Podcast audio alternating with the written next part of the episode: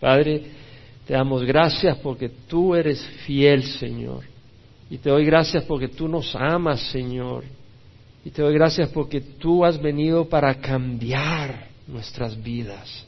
Tú has venido para transformar corazones. Pablo dijo, yo sé que en mí es decir, en mi carne no habita nada bueno, porque el querer está presente en mí, pero el hacer el bien no. Porque el bien que deseo no hago, y el mal que no quiero eso practico. Y lo dijo, miserable de mí, ¿quién me librará de este cuerpo de muerte? Pero luego dijo, gracias a Dios por Jesucristo, Señor nuestro. Tenemos a Jesús, y es a ese Jesús que invocamos, que venga, Padre, por medio de su Espíritu a transformar corazones que reconocen la condición que tenemos sin tu ayuda y aquellos que no lo reconocen, que tú les abras el corazón y los ojos para entender la necesidad que tienen de ti, Señor. Así que, Padre, yo te ruego que tú hoy te manifiestes, transformes, derritas, moldees, quebrantes, ilumines y muevas los corazones de los que estamos acá, Señor. Padre, te lo rogamos en nombre de Cristo Jesús. Amén. Pablo escribe esta carta a la iglesia en Éfeso desde su arresto en Roma. Está en arresto domiciliario esperando tener la entrevista con el emperador para defenderse. Esa oportunidad de defenderse, pues él estaba acusado de ser un causa problemas. Ahí por el año 60 se encontraba ahí en prisión, en cadenas, teniendo soldados, guardias romanos atados a la mano de él 24 horas, 7 días a la semana. Y Pablo escribe esta carta a los santos en Éfeso, donde estuvo casi tres años en su tercer viaje misionero, ministrando, fundando la iglesia. Fue en el año 57 que fue la última vez que pasó. Al final del tercer viaje misionero pasa a Mileto, se despide de los ancianos de Éfeso, creyendo que ya no los volvería a ver. Y desde Roma en el año 60 les escribe esta carta para hacerles ver las riquezas que tenemos en Cristo Jesús. Y esta carta es muy importante para nosotros porque si sabemos las riquezas que tenemos en Cristo Jesús, no nos vamos al mundo. Y si sabemos las riquezas que tenemos en Cristo Jesús, vamos a vivir en este mundo en victoria y con esperanza independiente de las circunstancias que nos rodean. Si alguien tenía circunstancias difíciles era Pablo. Estaba encadenado 24 horas al día. Hasta para ir al baño tenía que tener a alguien ahí encadenado. No tenía esa ni siquiera esa privacidad. Y vimos en el capítulo 2 que Pablo le recuerda a los gentiles que estaban separados de Cristo. Es decir, antes del Evangelio, los únicos que tenían acceso a Dios era el pueblo de Israel, a través del pacto que había hecho Dios con el pueblo de Israel y tenía las leyes ceremoniales, tenía la ley moral que había que obedecer y por supuesto como nadie es perfecto y fallamos, ellos tenían las leyes ceremoniales para obedecer esa ley que era de sacrificios para apuntaban al sacrificio de Cristo en la cruz que un día nos limpiaría de todo pecado. Y fuera de Israel no había salvación. Entonces Pablo dice, estaban separados de Cristo, excluidos de la ciudadanía de Israel, es decir, no eran parte del pueblo de Dios. Estaban excluidos. Una cosa es que te excluya tu familia en la carne, pero otra cosa es que te excluya Dios. Wow. Estaban excluidos de la familia de Dios, extraños en los pactos de la promesa. Tal vez aquí te sientes extraño, pero imagínate sentirse extraño, separado de Dios, donde no tienes acceso a las promesas de Dios sin tener esperanza, sí, tal vez se emborrachaban o lo que sea, pero eso no es esperanza. Tiene esperanza viva y sin Dios, sí tenía sus dioses, pero no era el Dios vivo, sin Dios en el mundo. Pero Pablo les dice ahora en Cristo, ustedes que en otro tiempo estaban lejos, habían sido acercados por la sangre de Cristo. Por la sangre de Cristo habla Pablo, la sangre de Jesús. Y Pablo les dice, ahora ya se rompió esa pared de división entre judío y gentil porque por un mismo espíritu, por medio de Él, los unos y los otros, tenemos nuestra entrada al Padre en un mismo espíritu, les dice Pablo. Entonces Pablo les habla de eso, y entonces en el capítulo 3 vemos que empieza a decir, por esta causa yo Pablo, y se pasa al versículo 14 donde dice, por esta causa doblo mis rodillas ante el Padre de nuestro Señor Jesucristo.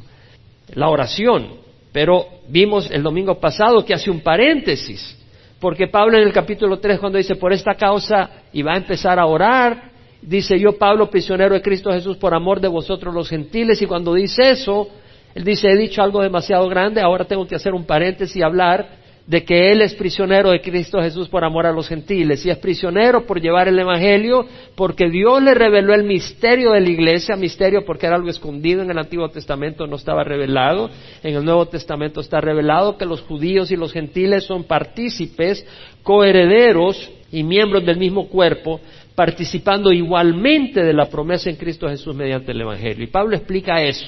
Y ahora vamos a continuar la oración que empezó en el capítulo 3, versículo 1 la vamos a continuar en el versículo 14. Y esta es una sección que a mí me ha apasionado antes, he predicado sobre ella en el pasado, fue una sección que me encanta.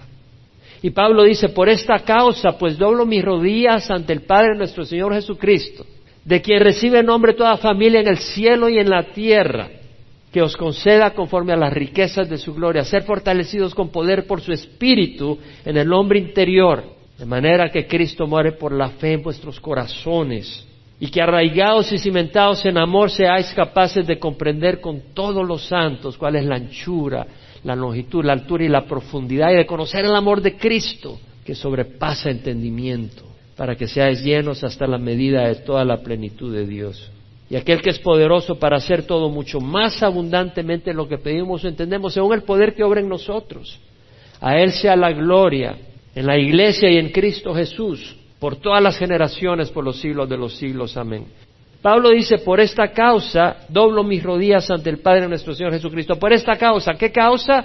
De que los gentiles son coherederos junto con los judíos de la promesa de Dios y han venido a ser parte de un nuevo cuerpo, un solo cuerpo. Se ha roto la división y son miembros ahora que tienen acceso a la promesa de Dios y Pablo dice, por esta causa, porque ustedes han sido llamados, yo ahora deseo que ustedes experimenten todas las bendiciones que Dios tiene para ustedes. Por eso va a orar Pablo. Pablo va a orar para que los gentiles que han sido llamados, nosotros que hemos sido llamados junto con los judíos, experimentemos, no solo sepamos en la mente, pero que experimentemos en nuestro corazón y en nuestra vida práctica las promesas y el poder y el amor y la gracia de Dios. Pablo va a hablar sobre eso y por eso está orando. Por esta causa doblo mis rodillas ante el Padre de nuestro Señor Jesucristo. Es decir, por esta causa oro. Y vemos que Pablo dice doblo mis rodillas. ¿Qué es lo que muestra con eso Pablo? Imagínate, Pablo realmente estaba doblando rodillas ahí. Y ahí tenía su soldado romano agarrándolo del brazo con sus cadenas. Y Pablo, discúlpame, pero me tengo que arrodillar. Y se arrodilla. Y Pablo oraba y dice, doblo mis rodillas y al doblar las rodillas está mostrando una actitud de humildad y una actitud de súplica, no de exigencia arrogante. Hoy en día algunos le dan órdenes a Dios. Dios, sáname. Dios, esta casa es para mí. O sea, le das órdenes a Dios. Pero esa no es la actitud de Pablo ni de los siervos de Dios en el Antiguo ni Nuevo Testamento. Vemos una actitud de humildad, donde en Isaías 66, 2 leemos, a este miraré al que es humilde y contrito de espíritu y que tiembla ante mi palabra. Al que es humilde y contrito de espíritu. Necesitas humildad. Si le pides a Dios humildad, te va a traer una de problemas y te va a quebrantar de manera que no vas a aguantar y vas a llorar. Lo mejor es que si quieres humildad, humíllate tú mismo. Ven a Dios, reconoce quién es Él y ante la luz te vas a humillar porque te vas a dar cuenta que no eres nadie. Ven a Dios, búscale y te vas a dar cuenta que no somos nadie, pero que Él nos ama tan grandemente y que ha derramado su sangre en la cruz por nosotros. Vemos aquí en Isaías, a este miraré al que es humilde y contrito de espíritu y que tiembla ante mi palabra. En Jeremías, el Señor dice a través de Jeremías, yo sé los planes que tengo para vosotros, planes de bienestar y no de calamidad, para daros un futuro y una esperanza. Y luego dice, me invocaréis y vendréis a rogarme y yo os escucharé. Me buscaréis y me encontraréis cuando me busquéis de todo corazón. O sea, vemos la actitud que tenemos aquí presentada en la Biblia. La persona que realmente oye al Señor es aquella que busca a Dios de corazón. Y es aquella persona que no viene, como quien dice, a darle órdenes a Dios, sino que le busca de corazón. Aquella persona que le invoca, que le ruega, no que le da órdenes. Aquella persona que tiembla ante su palabra, y tiembla ante su palabra no quiere decir, uy, Dios mío, me alejo, sino que le honra su palabra. O sea que cuando Dios habla, su palabra vale. ¿Quiere decir que para orar tenemos que orar de rodillas? No, no creo. Warren Wiersbe menciona, en ningún lugar leemos, y es triste cuando la gente saca las cosas fuera de contexto. Yo estaba en El Salvador y había una ancianita que tenía problemas de rodillas. Me dice, hermano, fíjese que para orar me cuesta porque tengo artritis y... Pero mi pastor me dice que tengo que orar de rodillas.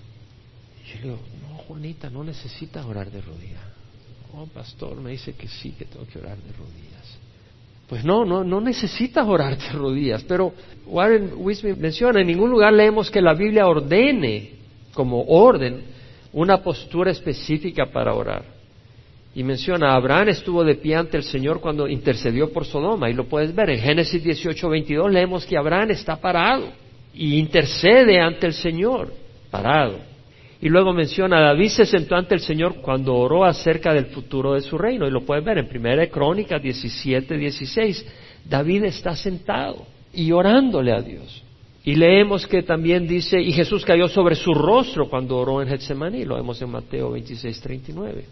David Gusick menciona, por otro lado, Daniel oraba de rodillas, y lo puedes ver en Daniel 6.10. Pedro oraba de rodillas, lo vemos en Hechos 9.40. Pablo oraba de rodillas, lo vemos acá y lo vemos en Hechos 20:36. Y otros cristianos oraban de rodillas, lo vemos en Hechos 21:5. La Biblia cita suficientes oraciones hechas no de rodillas para mostrar que estar de rodillas para orar no es un requisito, pero muestra suficientes oraciones por personas de rodillas que muestra que orar de rodillas es algo bueno. Leía a un gran siervo de Dios que al principio del siglo XIX un gran hombre de Dios, y dice que su meditación era se sentaba en una silla con su Biblia. Yo me siento en mi comedor, ahí tengo una mesita y ahí pongo mi Biblia y ahí me pongo a leer. Y a veces lo hago en la cama, a veces lo hago sentado en una silla. Pero te voy a decir algo, han habido situaciones donde he orado con el rostro en el suelo y han habido situaciones donde he orado de rodillas en el suelo. O sea, como el Señor te guíe. Pero yo estoy convencido que cuando tienes una crisis, yo me tiro al suelo. Y no me tiro al suelo porque me quiera tirar al suelo, sino porque me siento tan necesitado de Dios que en mi corazón me siento en el suelo. Y digo, Señor, obra. Así que yo he orado de rodillas cuando he sentido hacerlo. Warren Wiersbe menciona, es a través de la oración que logramos apropiar las riquezas de Dios que nos habilitan para comportarnos como cristianos y batallar como cristianos. Ya sea que físicamente doblemos las rodillas o no, eso no es lo que importa, dice Warren Wiersbe. Lo vital es que humillemos nuestro corazón y rindamos nuestra voluntad al Señor y le pidamos lo que necesitamos. Pero vemos acá Pablo en su oración, dice, por esta causa doblo mis rodillas ante el Padre nuestro Señor Jesucristo. Vemos de que Pablo viene al Padre y no al Padre Sofonías, o al Padre Anacleto, sino que al Padre del universo, al Creador del universo, al Dios nuestro, al Padre celestial. Cuando a Jesús le dijeron, enséñanos a orar, ¿qué le dijo a sus discípulos? Padre nuestro que está en el cielo. Nos enseñó a venir al Padre. Y nosotros venimos al Padre. Pablo lo hizo ante el Padre de nuestro Señor Jesucristo. Jesucristo es clave.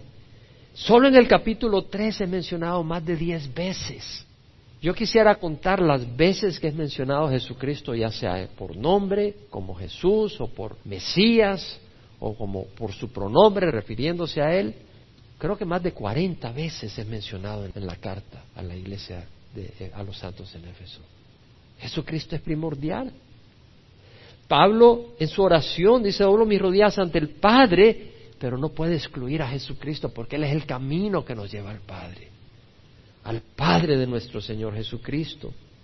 En Efesios 2.13 leemos, pero ahora en Cristo Jesús, vosotros que en otro tiempo estabais lejos, habéis sido acercados por la sangre de Cristo. ¿Cómo puedes ignorar a Cristo cuya sangre te lleva al Padre? No puedes ignorar, no puedes poner de lado. En Efesios 3.11 al 12 leemos el propósito eterno que Dios llevó a cabo en Cristo Jesús nuestro Señor, en quien tenemos libertad y acceso a Dios con confianza por medio de la fe en Él. Tenemos acceso a Dios por medio de la fe en Cristo, no por nuestra rectitud, por la fe en Cristo. ¿Sabes qué? Eso no te da licencia para que vivas como mundano.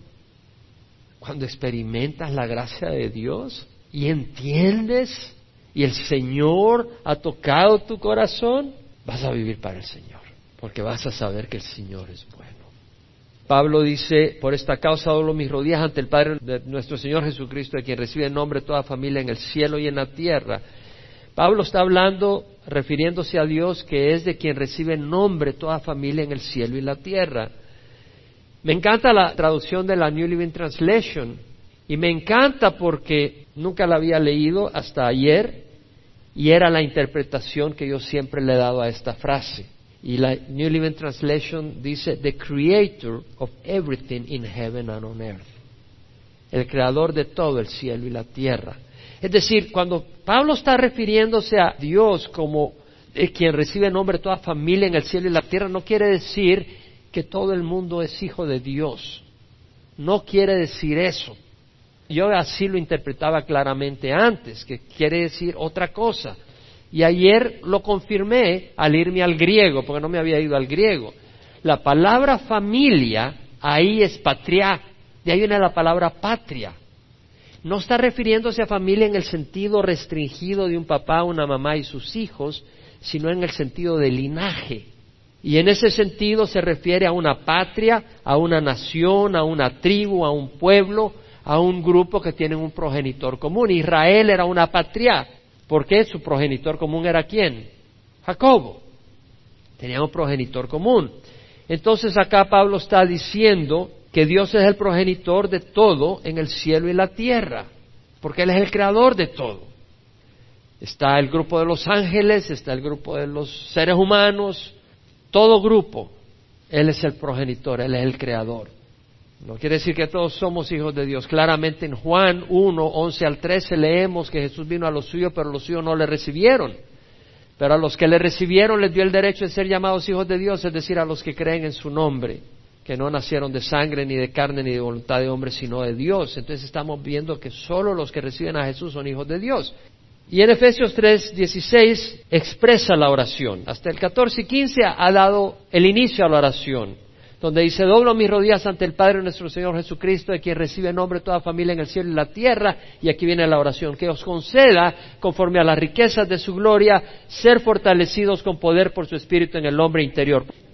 Me encanta esto porque Pablo no dice que os conceda conforme a tu gran entrega o tu gran rectitud. No, que os conceda conforme a las riquezas de su gloria. Pero está pidiendo algo espiritual, ya voy a entrar sobre eso. Pero, ¿qué quiere decir las riquezas de su gloria? Se refiere aquí a las riquezas de su gracia y de su amor. Las riquezas de su gracia, eso lo vimos en Efesios 1, donde versículo 3 Pablo dice, bendito sea el Dios y Padre nuestro Señor Jesucristo, que nos ha bendecido con toda bendición espiritual en los lugares celestiales. Dios nos ha bendecido, Dios ha ofrecido todo lo que necesitamos disponible para nosotros. Y luego en el versículo 7 dice, en Él tenemos redención mediante su sangre, el perdón de nuestros pecados, según las riquezas de su gracia que ha hecho abundar para con nosotros. Entonces vemos de que nosotros tenemos acceso a todas esas bendiciones, empezando por la salvación y la redención, el pago para liberarnos de la condenación eterna a través de su sangre, por la gracia de Dios es decir, por las riquezas de su gracia. Y esa gracia fluye de la cruz. Es decir, porque Cristo pagó por nuestros pecados, podemos recibir ese favor inmerecedero, porque Él ya lo pagó, Él lo compró. Entonces, el precio es enorme y por eso las riquezas son enormes, la riqueza de su gracia. Si vamos a Éxodo, vámonos a ir al libro de Éxodo, al capítulo 33. Tenemos cuando el pueblo de Israel se ha prostituido en idolatría, cuando Dios le da a Moisés los diez mandamientos. Y cuando baja, Moisés quiebra las tablas de los mandamientos, cuando ve todo el desorden y la idolatría del pueblo.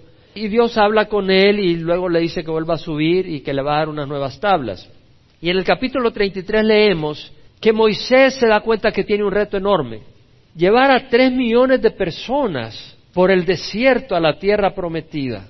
y gente murmuradora y gente disponible y rápida se tiraba a la idolatría.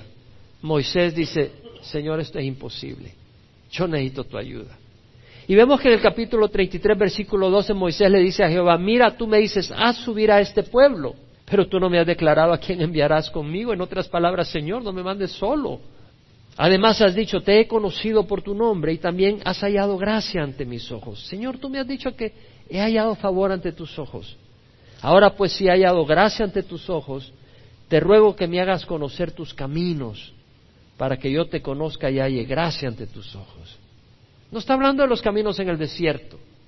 Moisés le está diciendo al Señor, quiero conocer qué es lo que te agrada, qué es lo que esperas de mí, qué es lo que no quieres de mí, qué es lo que realmente es mi vida y lo que debe ser en el llamado que tienes para mí. Le dice, quiero que me hagas conocer tu camino, porque quiero obedecerte y ser agradable a ti. Y el Señor le responde, el Señor entiende cuando le dice, no me has dicho quién irá conmigo, el Señor conoce el corazón y sabe que Moisés quería que Dios fuera con él. Y le responde el Señor, mi presencia irá contigo, yo te daré descanso. En otras palabras, no te preocupes, tienes un reto grande, yo iré contigo. Y la palabra que usa es panim, que dice el rostro, la presencia de la persona. Si tú vas con una persona y lo único que te da es la espalda, pues no es nada agradable. Pero si esa persona te mira, te voltea a ver, le ves el rostro, pues tienes ese apoyo, ese agrado. Y le dice, mi presencia irá contigo, yo te daré descanso. Entonces le dijo Moisés, si tu presencia no va con nosotros, no nos hagas partir de aquí. En las luchas queremos la presencia del Señor. En nuestro caminar queremos que el Señor vaya con nosotros. Y Moisés dice, ¿en qué se conocerá que he hallado gracia ante tus ojos yo y tu pueblo? ¿No es acaso que tú vayas con nosotros para que nosotros, yo y tu pueblo, nos distingamos de todos los demás pueblos que están sobre la faz de la tierra? O sea, vemos que la identificación del pueblo de Dios es que Dios va con su pueblo. Y esa es la identificación que debemos de tener nosotros, que el Señor está con nosotros. El Señor le dijo a Moisés, haré esto que has hablado por cuanto has hallado gracia ante mis ojos y te he conocido por tu nombre. Entonces Moisés le dijo, te ruego que me muestres tu gloria. Aquí venimos a la gloria. Yo creo que Moisés lo que le está diciendo es, muéstrame tu rostro. Pues el Señor le dice, mi rostro irá contigo, mi presencia, panim. Ahora Moisés le dice, muéstrame tu kabob, tu gloria. Pero el resplandor está relacionado también con el rostro de la persona. Es decir, Dios resplandece poderosamente. Y Moisés dice, te quiero ver el rostro, Señor. Quiero ver tu gloria. Y estoy convencido que se refería al rostro, porque el Señor le contesta en el versículo 20, no puedes ver mi rostro porque nadie puede verme y vivir. Entonces realmente Moisés quiere ver el rostro del Señor. Algunas personas se quieren esconder de Dios. Moisés quiere conocer a Dios, quiere ver a Dios, quiere tener esa intimidad con el Señor, quiere ver su grandeza, y el Señor le dice, yo haré pasar toda mi bondad. ¿Por qué? Porque la gloria de Dios es su bondad. No solo es la brillantez de su rostro, no solo es la grandeza y lo impresionante y lo asombroso de su rostro, que nadie puede ver si no muere sin haber venido a Cristo para empezar, porque sin Cristo no podemos tener ese acceso. Pero el Señor le dice, yo haré pasar toda mi bondad delante de ti, proclamaré el nombre de Jehová delante de ti, y tendré misericordia del que tendré misericordia, y tendré compasión de que tendré compasión. Entonces, el Señor le está diciendo, mi gloria es mi bondad, yo soy bondadosísimo. Mi gloria es mi misericordia, yo soy lleno de misericordia, mi gloria es mi compasión, yo soy lleno de compasión. Y leemos en el capítulo 34, en el versículo 21 del 33, el Señor dijo, aquí hay un lugar junto a mí y tú estarás sobre la peña. Y sucederá que al pasar mi gloria te pondré en una hendidura de la peña y te cubriré con mi mano hasta que yo haya pasado. Es decir, cuando vaya pasando mi rostro, o sea, en la dirección de mi rostro, te voy a tapar para que no me veas. Pero cuando haya pasado, permitiré que veas. O sea, te taparé la hendidura, cuando haya pasado, permitiré que veas mi espalda, pero no verás mi rostro. Y bueno, el Señor pasa y vemos en el capítulo 34, versículo 6, Pasó Jehová por delante de él y proclamó Jehová, Jehová, Dios compasivo y clemente, lento para la ira y abundante en misericordia y verdad. Es decir, el Señor proclama su nombre. Su nombre es glorioso porque su nombre representa quién es Dios. y Dios es glorioso. Y menciona esas características de Dios. Jehová, Jehová, Dios compasivo y clemente, lento para la ira y abundante en misericordia y verdad. Es decir, esa es la gloria de Dios, su nombre, su compasión, su clemencia, que guarda misericordia a millares, su misericordia. Pero luego dice, pero que no tendrá por inocente al culpable. El que castiga la iniquidad de los padres sobre los hijos y sobre los hijos de los hijos hasta la tercera y cuarta generación. Veámoslo acá, capítulo 34, versículo 6. Jehová, Jehová, Dios compasivo y clemente, lento para la ira, abundante en misericordia y verdad, que guarda misericordia millares, el que perdona la iniquidad, la transgresión y el pecado. Él perdona la iniquidad, la transgresión y el pecado, pero que no tendrá por inocente al culpable. ¿Cómo es posible eso? Parece una contradicción. Perdona la iniquidad, la transgresión y el pecado, pero no tendrá por inocente al culpable. El que castiga la iniquidad de los padres sobre los hijos y sobre los hijos de los hijos hasta la tercera y cuarta generación. ¿Parece una contradicción no? No es una contradicción.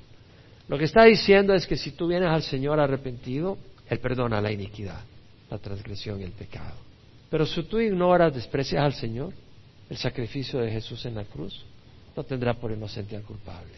Y castigará la iniquidad de los padres sobre los hijos y de los hijos sobre los hijos hasta la tercera y cuarta generación. Pero dice, ¿por qué va a ser Dios injusto? ¿Por qué va a castigar a los hijos de los hijos? Lo que pasa es de que tu padre, con tu caminar, te está dando un ejemplo a tus hijos.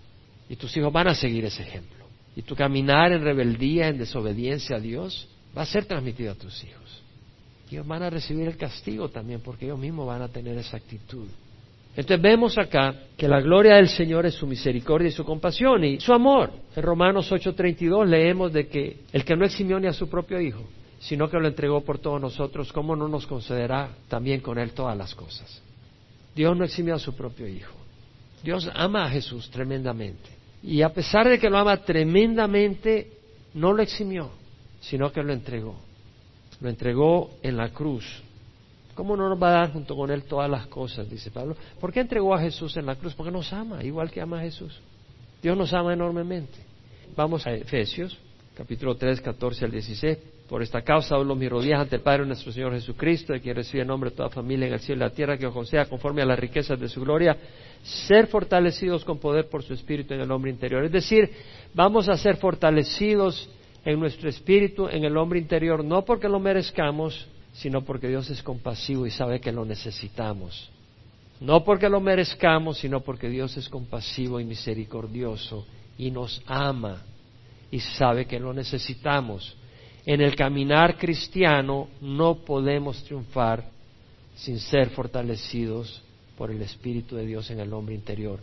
No me importa qué tan valiente seas, qué tan estoico seas, tú no vas a poder caminar rectamente en el camino del cristiano si Dios no te da su espíritu y te fortalece internamente. La batalla es cruda, la batalla es dura, la lucha es fuerte. No puedes hacerlo sin el poder del Espíritu Santo. Así de sencillo. Y por eso Pablo ora. Y mira que Pablo ora de que sean fortalecidos con poder por el Espíritu en el hombre interior. Pablo pide algo muy grande, poder sobrenatural, porque sin ese poder sobrenatural no vas a vivir como cristiano. O te podrán llamar cristiano, podrás aparentar ser cristiano, podrás venir a la iglesia, podrás cantar unos cantos, pero el verdadero cristiano es aquel que ha tomado su cruz y sigue al Señor. Es aquel que le ha dicho no al mundo y sí a Jesús. Es el verdadero cristiano. El que ha contado el precio y ha estado dispuesto a pagar ese precio por Jesucristo. Mira que Pablo no pide prosperidad material para los creyentes, ¿se da cuenta? Conforme a las riquezas de su gloria, ser fortalecidos con poder por su espíritu en el hombre interior. No pide por prosperidad material por los creyentes. No pide para que los creyentes tengan una vida holgada, sin problemas y cómoda. Estaba leyendo en las noticias ayer que el grupo ISIS asesinó a 25 cristianos más en la ciudad de Palmira. Degolló 25 más. Y esta gente prefirió morir que negar a Cristo. La fe verdadera. Pablo no pide que sean libros de persecución, fíjate. ¿Se acuerdan que Pablo en el tercer viaje misionero tuvo que salir huyendo de Éfeso? Por el tumulto de los plateros. Querían linchar a Pablo y a los suyos. Tuvo que salir. por la oposición que hubo. No hay duda que los cristianos tuvieron gran oposición en Éfeso. Pero Pablo no pide que sean libres de persecución. Pablo pide ser fortalecidos con poder, porque Dios tiene una perspectiva eterna, no temporal. Vamos a Hechos capítulo 4, versículo 29. Esto es acabando de ocurrir la sanidad del cojo por nacimiento, que lo sentaban junto a la puerta a la hermosa en el templo de Salomón, y que Juan y Pedro iban caminando y este tipo mira a Pedro y Juan y les pide dinero, limosna. Y Pedro, volteándolo, fijando su vista en él, le dice, míranos. Y él los mira atentamente y Pedro le dice, no tengo plata ni oro, más lo que tengo te doy. En el nombre de Jesús, el Nazareno anda. Y lo levanta y empieza a caminar. Ni siquiera había caminado jamás. No solo pudo caminar, sino que no tuvo que aprender a caminar. Y salta y feliz, agarrado de Pedro. Y la gente llega y Pedro les predica y dos mil personas más vienen al Señor, de manera que ya son cinco mil. Y bueno, los sacerdotes, el capitán de la guardia, los saduceos están indignados porque ellos han predicado resurrección de entre los muertos por medio de Jesucristo y los agarran, reúnen al Sanedrín el día siguiente, porque ese día lo metieron preso a Juan y a Pedro. Y el día siguiente se reúne el Sanedrín, el Consejo Judío, y los amenazan. Y vemos en el versículo 21 del capítulo 4 que después de amenazarlos, los dejaron ir no hallando la manera de castigarlos por causa del pueblo, porque todos glorificaban a Dios por lo que había acontecido. Entonces, en el versículo 23 leemos que cuando quedaron en libertad fueron a los suyos, no huyeron, no dijeron nos vamos de acá, fueron a los suyos, le contaron lo que los principales sacerdotes y los ancianos les habían dicho y el, pueblo de Dios se reunió a orar. Y mira la oración del pueblo de Dios en el versículo 29.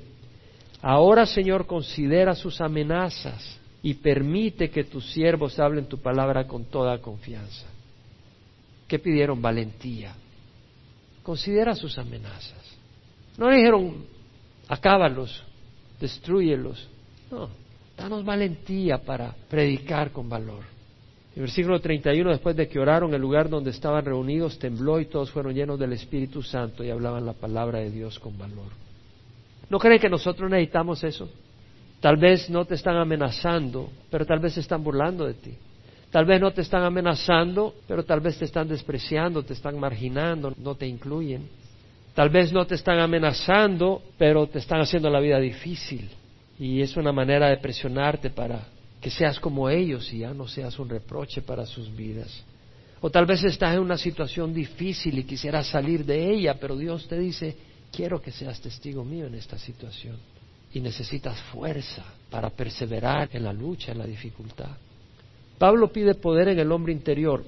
Pablo tenía su corazón en el reino de Dios. Pablo tenía la mirada puesta en las cosas de Dios, no en las apariencias, no en la fama, no en la comodidad. Pablo no pide poder para hacer llover fuego del cielo que se achicharre a sus enemigos o romper las cadenas que lo ataban. Pablo está pidiendo por poder interior. Es que es lo que necesita la iglesia, poder interior. Poder para no claudicar, para no derrumbarse ante las crisis de la vida. Poder para no ceder ante las tentaciones. Poder para rechazar las invitaciones del mundo. Poder para nadar contracorriente en este mundo. Poder para perseverar ante el desprecio y la burla del mundo. Poder para amar sacrificialmente. Amar es difícil en el verdadero amor de Dios, no en el de Hollywood. Poder para seguir adelante a pesar de las calumnias, traiciones, desilusiones. Poder para seguir en medio de la soledad y la oscuridad de este mundo. Poder para perseverar en medio de las enfermedades y limitaciones físicas. Poder para rechazar la semilla de la amargura, el resentimiento y de deseo de venganza personal. Poder para perseverar en la palabra y en la oración yo cuántas veces he dicho, hermanos, tenemos que ser hombres y mujeres de oración. ¿Cuántos de ustedes, si no me levanten la mano, todos los días agarran su Biblia, meditan en la palabra y oran? No van a tener poder. Tenemos que orar para que tengan poder para hacer eso, por lo menos. Porque no van a tener nada de poder. Y van a ser simplemente unas personas que entraron, vinieron al mundo, recibieron al Señor, se fueron al cielo, pero no hicieron nada más. Todo su tiempo lo desperdiciaron. No sirvieron, no fueron fuertes, no se mantuvieron en la lucha. No trajeron a nadie al reino de los cielos, nada. Pablo experimentó el poder en el hombre interior, en las cadenas. Pablo no se olvidó que era apóstol de Cristo Jesús y escribió grandes epístolas. En las tribulaciones, en la persecución, en Filipo lo azotaron esa noche con Silas, alabaron al Señor, se rompieron las cadenas, se abrieron las puertas de la prisión. ¿Y cuál fue su preocupación? Salvar al carcelero. Eso es poder. Pablo tenía un aguijón en la carne. En el capítulo 12 de Corintios, segunda, leemos que tres veces le dijo, Señor, ya no aguanto, quítalo. Y el Señor le dijo, mi gracia es suficiente, mi poder se manifiesta en la debilidad. ¿Cuántas veces escuchas en todo el Nuevo Testamento el aguijón de la carne de Pablo? ¿Cuántas veces? Solo en el capítulo 12 de 2 Corintios. Solo en el capítulo 12, para que Pablo, que jamás le dijo a Dios, quita de mí estas apedreadas, ya no quiero que me apedreen.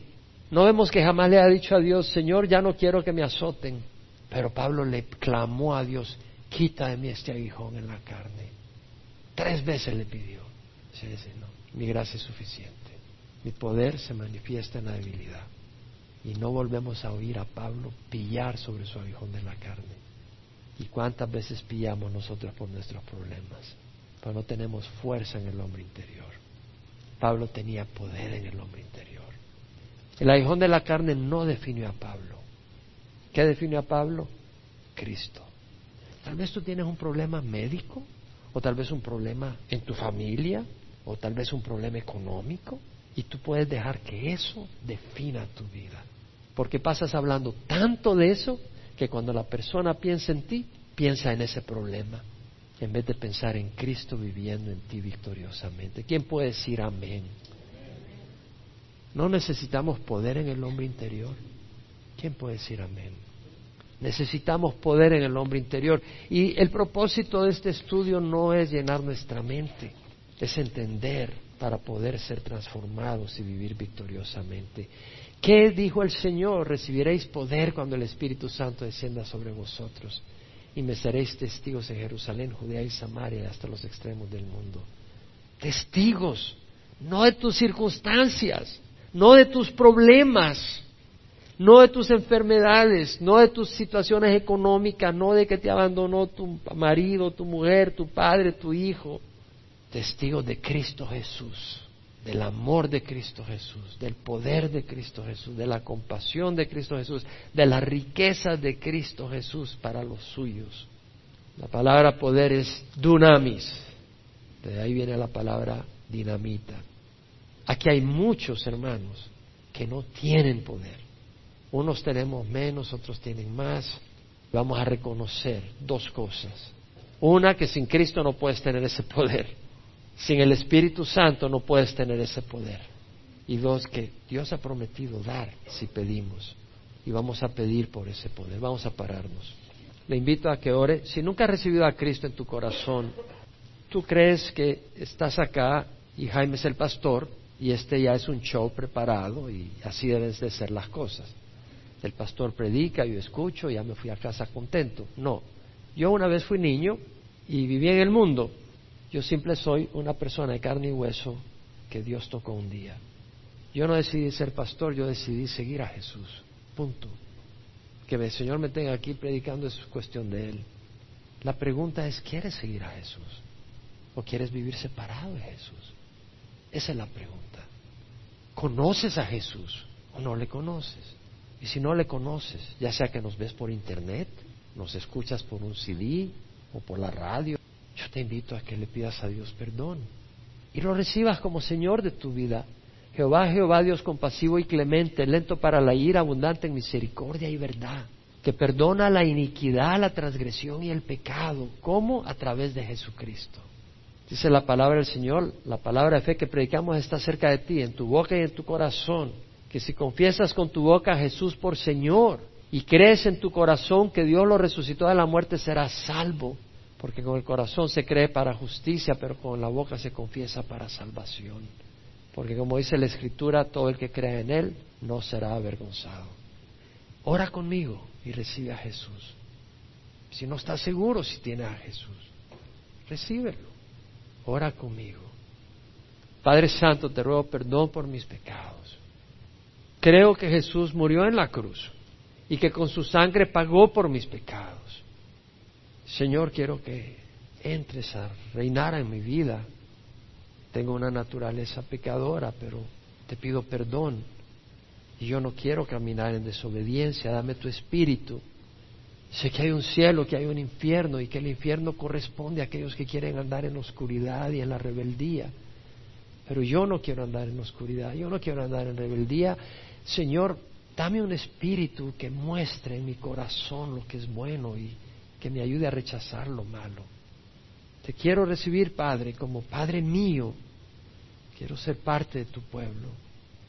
Entra en mi corazón, Señor. Si tú has orado de corazón, el Señor entra y te da un nuevo nacimiento. Y te invitamos a leer su palabra, a congregarse y a buscar de Él. El Señor es fiel. Y para el resto es tiempo de pedirle al Señor, como pidió Pablo, que conforme las riquezas de su gloria seamos fortalecidos con poder por su Espíritu en el hombre interior. Vamos a orar. Padre, abre los ojos de aquellos que están ciegos. Toca los corazones de aquellos que tienen corazones duros. Abre los oídos de aquellos que están sordos, Señor y no oyen la voz de alarma. Nuestra vida no está en nuestras manos. Hoy estamos aquí, no sabemos mañana. Y un día tendremos que dar cuenta, o Jesús mismo estará defendiéndonos si lo hemos escogido a Él como nuestro Salvador. Señor, los que te conocemos necesitamos fuerza, poder en el hombre interior, el poder de tu Espíritu. Te ruego, Padre Santo, que fortalezcas a esta congregación con poder que le des a esta congregación deseos de orar, deseos de leer tu palabra, hambre de ti, Señor, que provoques en nosotros hambre y sed de la rectitud, de la santidad, que des a nuestros corazones un arrepentimiento genuino, porque sin arrepentimiento genuino no hay sanidad.